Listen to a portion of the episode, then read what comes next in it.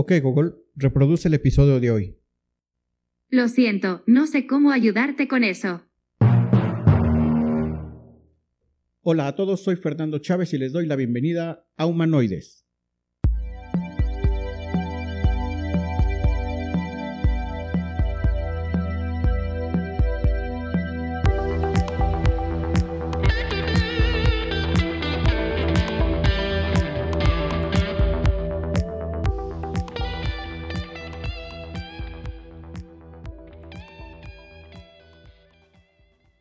Gracias por tu presencia en este episodio de Humanoides. En esta ocasión, me gustaría que habláramos sobre el tema del liderazgo. De alguna forma ya lo hemos tocado en otros episodios de manera muy general. Al final del capítulo, descubrirás si estás listo para ser un líder y estar al frente de un grupo de trabajo, o bien, si tienes las características de un seguidor y adoptar un papel menos protagónico, pero no por ello menos importante. Si bien en los últimos cinco años ha habido un boom en cuanto a la idea de emprendimiento y liderazgo. Esto no es nada nuevo. Todos en algún momento hemos tenido la necesidad o la idea de emprender algún negocio o de encabezar un proyecto, y solemos vernos a nosotros mismos como líderes de dicho emprendimiento por el simple hecho de ser a quienes se nos ocurrió la idea. Me parece que esta idea de liderazgo está muy arraigada sobre todo en la generación millennial, lo cual habla bien de ellos porque quiere decir que su forma de pensar es más atrevida y arriesgada que la nuestra. Sin embargo, me deja pensando que si la mayoría de ellos quieren ser líderes, entonces, ¿quiénes van a ser los seguidores? ¿A qué grupos son los que ellos van a dirigir o encabezar? Entonces me surge la idea de por qué nadie quiere ser un seguidor. Y lo primero que me viene a la cabeza es que este término suena como la definición de una persona con menos capacidad, una persona menos creativa que obviamente será merecedora de menos beneficios. Definitivamente, no creo que esto sea así. Debe haber algo que haga que las cosas encajen perfectamente y que cada persona adopte un papel específico dentro de una organización. En lo personal, creo que todas las piezas de un engranaje son igualmente importantes. Veamos a dónde nos lleva esta reflexión. Hay muchas definiciones de lo que significa ser un líder, y una de las más básicas define al líder como alguien que está en un primer plano. Es aquel que está por encima de todos en una competición ser líder es igual a ser un ganador.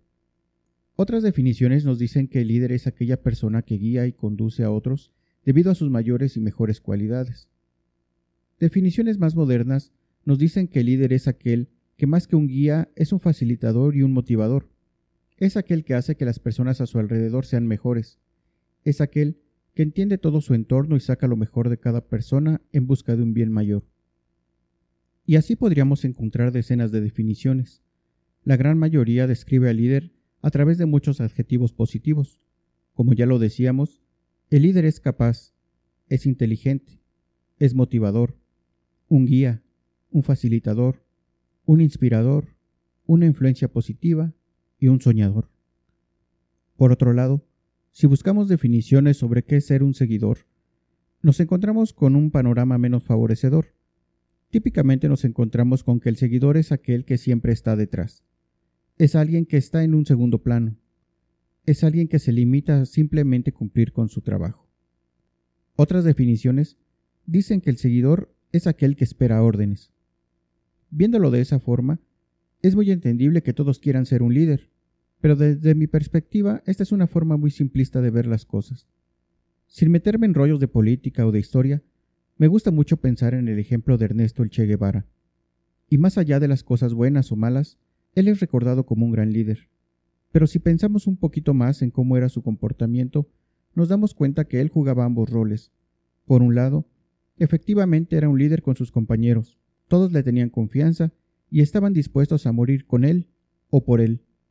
Pero por otro lado, el Che era seguidor de Fidel Castro, era un creyente y ferviente seguidor de la revolución.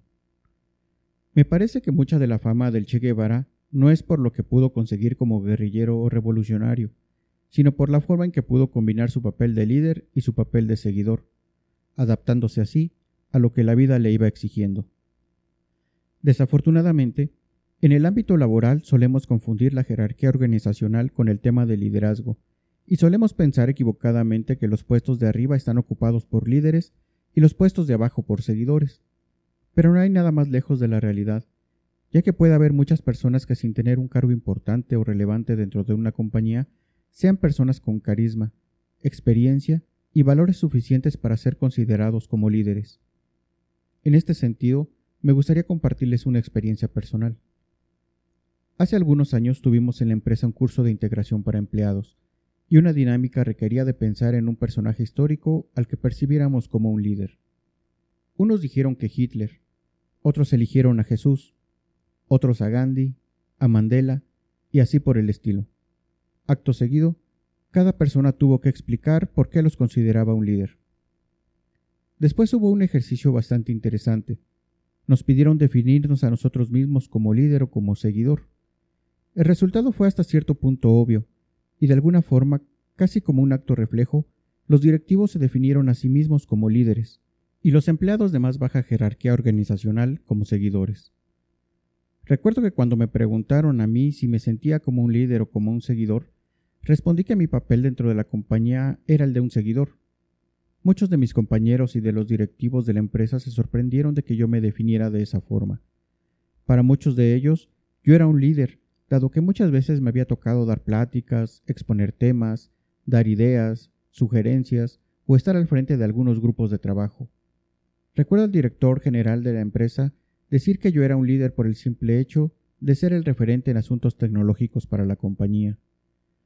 Definirme a mí mismo como un seguidor no me representaba mayor conflicto de manera personal. No me hacía sentir más o menos profesional.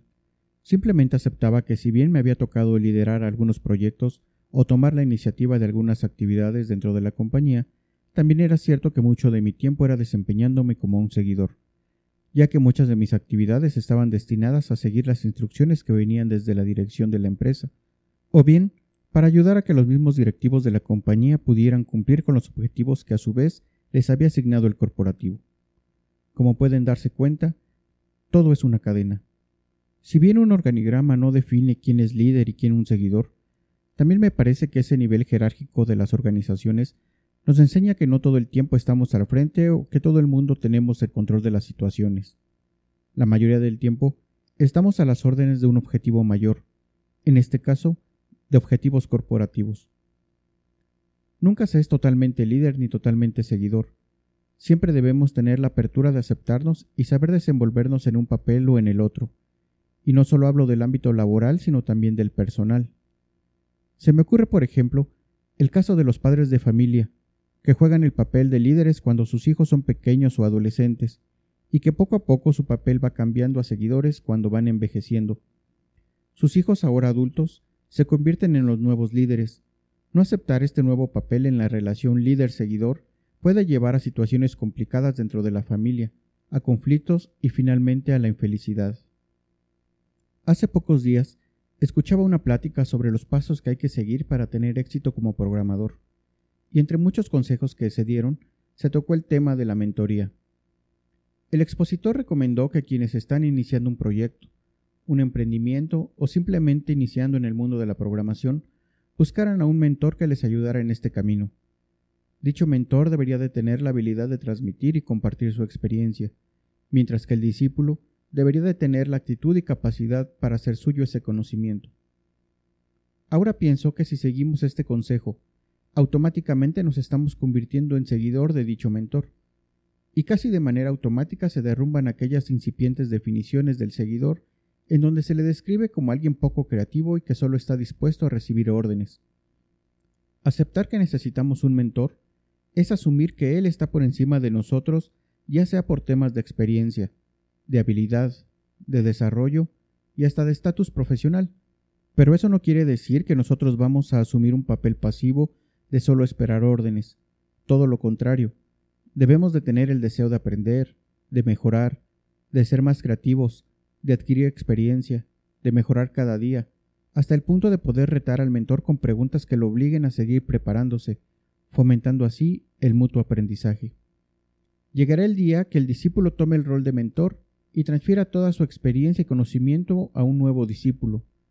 Visto de esta forma, la relación líder-seguidor va más allá de una relación en donde uno es superior a otro. Ahora podemos ver que esta relación puede desembocar en un círculo virtuoso de crecimiento. me queda claro que hay que dejar de percibir al seguidor como alguien secundario o de menos relevancia. No estoy en contra de querer ser un líder, todo lo contrario. Me parece una buena actitud ante los negocios, ante cualquier tipo de emprendimiento y ante la vida. Querer tener un papel importante y protagónico no es malo, pero con lo que no estoy de acuerdo es con aferrarse a vivir únicamente asumiendo ese rol. Como ya lo hemos dicho, un líder tiene ciertas características muy especiales, pero muchos otros líderes se hacen en el camino. Hay quienes su liderazgo está respaldado por años de experiencia, en otros casos por un alto nivel académico y en otros más por haber pasado por alguna muy particular circunstancia de vida. Ser líder implica tener cierta autoridad y credibilidad.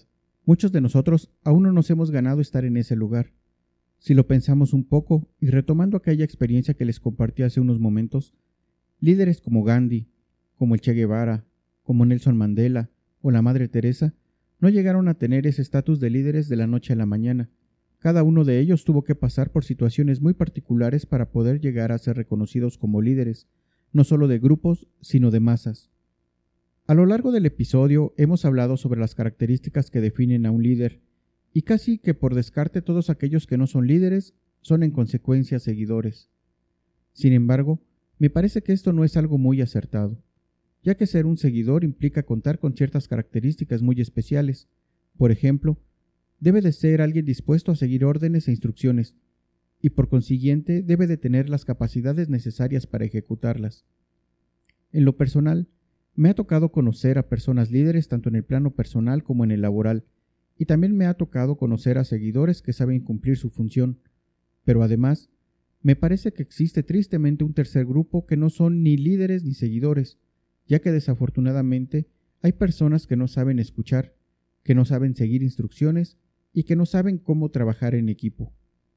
Esto último me lleva a hacer otra pregunta. ¿Ser líder o ser seguidor es algo inherente a nuestra personalidad o ser algo que podemos ir construyendo en el camino? algo que podemos aprender, algo que podemos pulir a través de los años.